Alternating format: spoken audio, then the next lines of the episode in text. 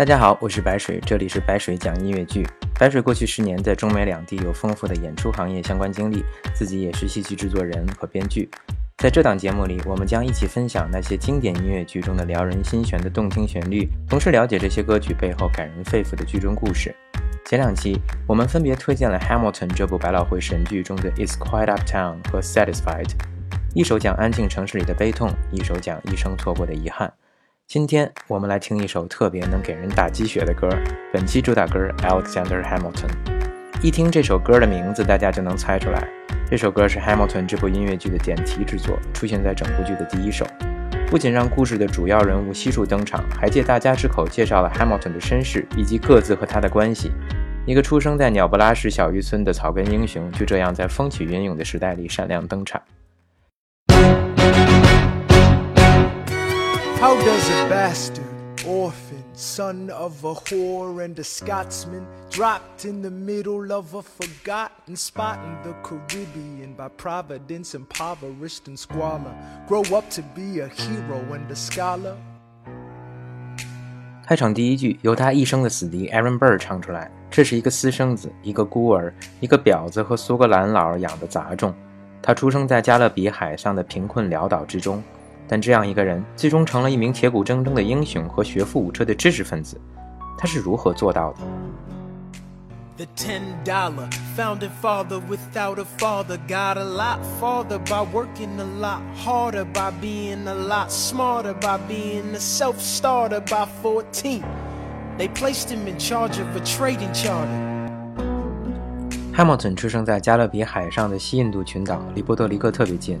这也可能是同为波德黎各人的创作者米兰达为什么会对他情有独钟的原因吧。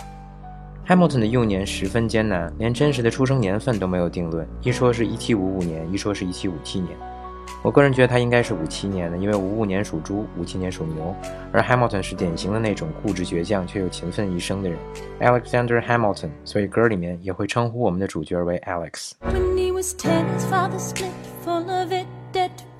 Two years later, see Alex and his mother bedridden, half dead, sitting in their own sick, the scent thick. And Alex got better, but his mother went quick.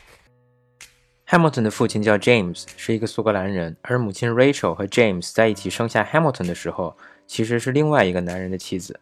他爸本来是来到这个岛上收账，一收收了十年，生了个娃，然后回到他原来自己的岛上去了。Hamilton 还没长大，母子二人就被父亲抛弃，然后一家人相依为命地搬到了维京群岛。Hamilton 住的这个岛叫 s a n d Croix，面积连北京市朝阳区的一半都不到。在小 Hamilton 十一岁的时候，母亲病逝，他和他的哥哥搬去一个表哥家一起生活。Moving with a cousin, a cousin committed suicide. Left him with nothing but ruined pride. Something new inside a boy saying, Alex, you gotta fend for yourself. He started retreating and reading every treatise on the shelf. 这个表哥也是非常倒霉，做生意一直赔钱，后来没想开就自杀了。其实创业者古今中外的压力都是那么大，比如进有毛侃侃的悲剧。堂哥一死，兄弟俩没了照应。本来堂哥的老爹也可以收留他们，但是这位叔叔因为儿子的自杀而悲痛欲绝，不到一个月也驾鹤西去。这下兄弟俩彻底没了着落。但是 Hamilton 随后搬去和当地一个有名的商人 Thomas Stevens 一起居住了，而他的哥哥 James 却没有。后来 James 成了一个木匠学徒，一辈子都待在那座岛上，兄弟俩也几乎没再联系。现在两者之间仅存的一封书信是1785年 Hamilton 写给他哥的。那个时候战争打完了，Hamilton 在四处奔走，建立国家体系。从这封信的上下文来看，应该是他哥找 Hamilton 要钱来着。Hamilton 在信里还问他哥是否娶妻了，还是单身，并建议说，要是单身就继续单着吧，别娶了媳妇儿欠一屁股债。感觉到了浓浓的手足之情。然后 Hamilton 还问老爹的情况，是关于老爹还在不在世这种层面的询问。他说自己写了很多信，却一直没有回复。当时有一个传言说，Hamilton 是那个商人 Thomas Stevens 的儿子，因为他和这位商人的另一个儿子 Edward 除了长相酷似彼此，脾气和秉性也相去无多，而且两个人一辈子关系都还特别好。有人说他俩简直是双胞胎，这可能也解释了为什么唯独 Hamilton 被收养，而所谓的亲兄弟之间却渐行渐远。但无论际遇如何，最终能让 Hamilton 从贫民窟走到十美元的封面上，还是因为他的艰苦奋斗和聪明才智。The ten dollar founding father without a father got a lot farther by working a lot harder, by being a lot smarter, by being a self starter by 14. They placed him in charge of a trading charter. And every day while slaves were being slaughtered and carted away across the waves, he struggled and kept his guard up. Inside, he was longing for something to be a part of. The brother was ready to beg, steal, borrow, or barter. 在 Hamilton 十四岁的时候，他已经在传说中的生身父亲 Thomas Stevens 的进出口公司做职员，管理账目、调度商船、清点物流。Alexander Hamilton 这本传记是米兰达的创作来源。这本书里说，Hamilton 的老板一度因为健康问题而回到纽约休养，把所有的事情都全权交给 Hamilton 管理了五个月。人家十四岁就管理一家公司，我们果然就输在了起跑线上。当时商船里运载的也包括非洲贩卖来的黑奴，也许是在那个时候，Hamilton 就见证了奴隶贸易的残酷与血腥，渐渐塑造了他后来的废奴倾向。战后美国北方的废奴，尤其是在纽约的废奴，都是 Hamilton 一手拉起来的。这里面最能打动我的是那句 “Inside, he was longing for something to be a part of”。我们每个人的心中可能都曾经有这样一种渴望，参与到一项伟大的事业中去。金鳞岂是池中物，一遇风云变化龙。直到一场改变命运的飓风吹来。Devastation reigned. Our man saw his future drip, dripping down the drain. Put a pencil to his temple, connected it to his brain, and he wrote his first refrain, a testament to his pain. Well, the word got around and said this kid is insane, man. Took a collection just to send him to the mainland. Get your education, don't forget from whence you came, and the world's gonna know your name. What's your name, man? Alexander Hamilton. My name is Alexander Hamilton. And there's a million things I haven't done. But just you wait, just you wait. 一七七二年，加勒比海上飓风来袭，Hamilton 动笔写下了全过程，然后还写成了诗歌。Put a pencil to his temple connected to his brain, and wrote his first refrain, a testament to his pain. 我当时听这个词儿，还以为说他表哥用铅笔扎自己太阳穴，把自己扎死的。 后来才觉得好像是说 Hamilton 自己文思泉涌，笔走龙蛇。经朋友劝说，Hamilton 向 Royal Danish American Gazette 投了稿子，然后被匿名发表了。这篇文章很长，前面用精彩的语言描述了整个飓风的过程，后面都是诗歌。当时小岛上的人就被 Hamilton 的才华震惊了。这孩子从小没受过什么教育，但是管理一流，账算得清楚，而且文笔还这么好。于是大家发起集资，把他送到了美国读书。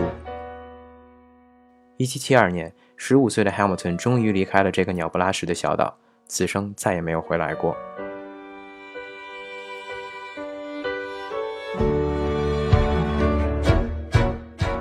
There would have been nothing left to do for someone less astute. He would have been dead and destitute without a cent or restitution. Started working, clerking for his late mother's landlord, trading sugar cane and rum and all the things he can't afford. Scamming for every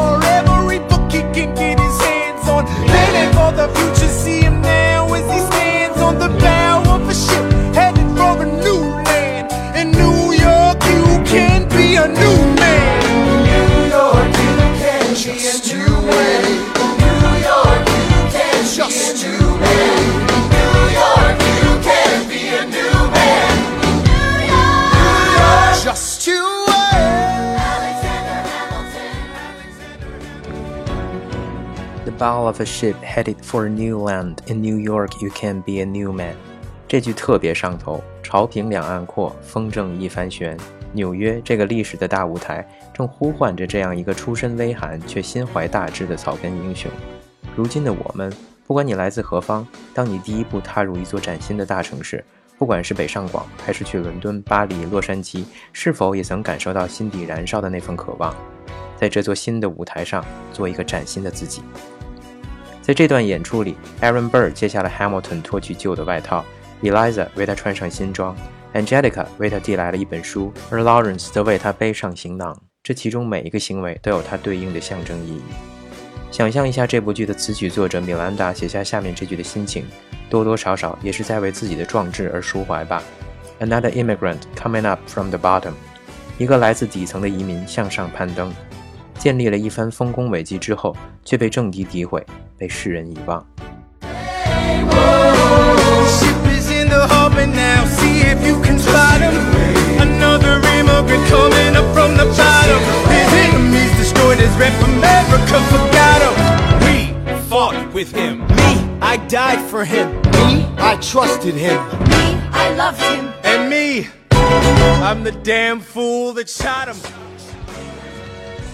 歌曲的最后，每个主要角色分别用简短的话语介绍自己和 Hamilton 的关系。和他并肩战斗的是 Mulligan、Madison、Lafayette 和 Jefferson，这些都是美国的建国国父。尽管 Madison 和 Jefferson 也是 Hamilton 的主要政敌，为他而死的是战友 Lawrence 和他的儿子 Philip。说信任他的是华盛顿，一手提拔 Hamilton 做了美国第一任财政部长；说爱他的是 Schuyler 家的三姐妹以及 Hamilton 出轨的 Maria；最后说自己开枪杀死他的是 Hamilton 一生的敌人 Aaron Burr。这些名字大多比较眼熟，除了 Lawrence 战死，其他人在整部剧中有不少戏份，放到日后慢慢说。这里稍微提一句，这个 Mulligan，Hercules Mulligan 是 Hamilton 来到纽约后的第一个朋友。Hamilton 来 Jersey 上的两所大学都是靠他帮忙。后来 Hamilton 上了国王学院，也就是现在的哥伦比亚大学的前身，两个人还是室友。Hamilton 的反英和独立的思想基本都是受了 Mulligan 的影响。Mulligan 老早就加入了一个叫 Sons of Liberty 的地下抵抗组织，借着给英国军官做裁缝的机会，偷偷为华盛顿提供情报，而且他获得的情报还救过华盛顿的命。要不是他及时将自己听到的消息转达给华盛顿，后者的项上人头可能早就被埋伏的英军砍下了。这里把 Hamilton 吹得这么高，他到底有什么成就呢？还是简单列举剧中两首歌的两个片段来回答一下。第一首 Non-Stop 讲他的勤奋。美国独立后，Hamilton 和 James Madison 和 John Jay 联手撰写了一系列为美国宪法辩护的文章，合称《联邦党人文集》。计划是三人平分工作量，一共写二十五篇。结果六个月，一共写出了八十五篇。John 写了五篇就生病了，Madison 写了二十九篇，Hamilton 写了其余的五十一篇。当然，他一生留下来的文字是汗牛充栋，所以歌里面才会说他真的是不要命的写了一辈子。Alexander joins forces with James Madison and John Jay to write a series of essays defending the new United States Constitution entitled The Federalist Papers. The plan was to write a total of 25 essays, the work divided evenly among the three men.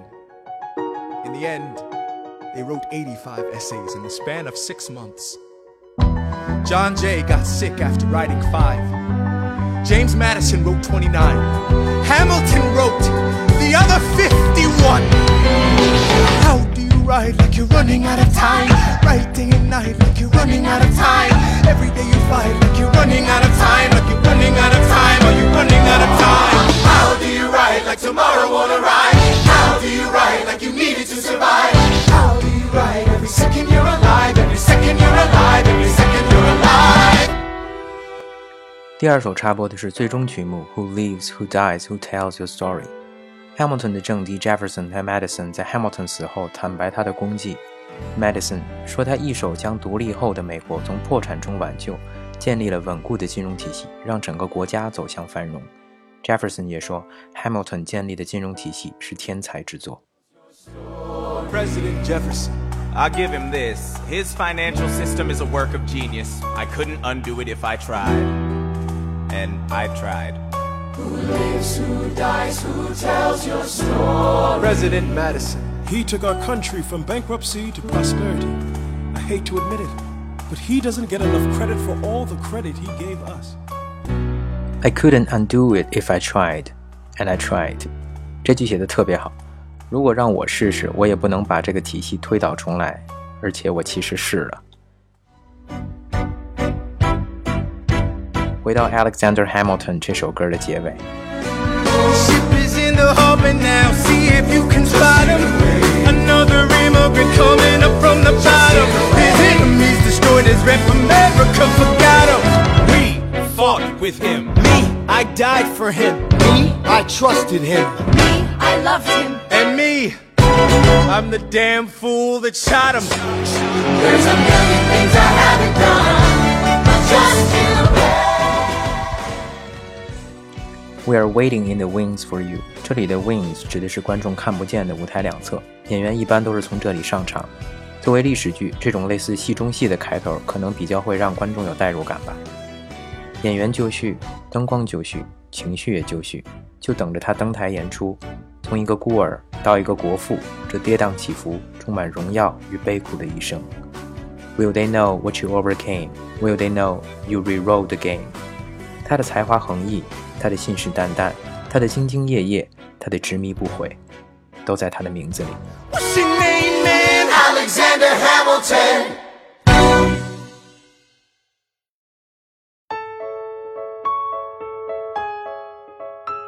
好了，今天的这首 Alexander Hamilton 就介绍到这里。这也是白水我在整部剧中最爱的一首歌，没有之一。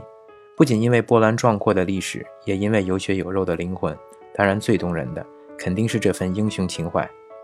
有朋友问过我，你说我们的建国伟业这类故事，会不会让一个外国人这么喜欢一个作词比较靠后的开国元勋？我说必须要会。伟业里都是神，Hamilton 里的却是凡夫肉身的人。这就好比基督文明和希腊文明，希腊神话里充满了神和半神和人相爱相杀的故事，神有七情六欲，人也可以和神一较高下，所以才会留下那么绚丽丰富的希腊文明。到了后来的基督教文明，只有一个高高在上的神，在他面前，广大人民都是卑微渺小而有罪的，要学会忏悔和感恩，然后就有了漫长黑暗的中世纪。扯远了，不过在任何时代，我们都需要个人英雄梦这份鸡汤和鸡血。希望你也是，永远奋进，永不妥协，走崭新的路，绝不回头。白水讲音乐剧之 Hamilton，我们下期再见。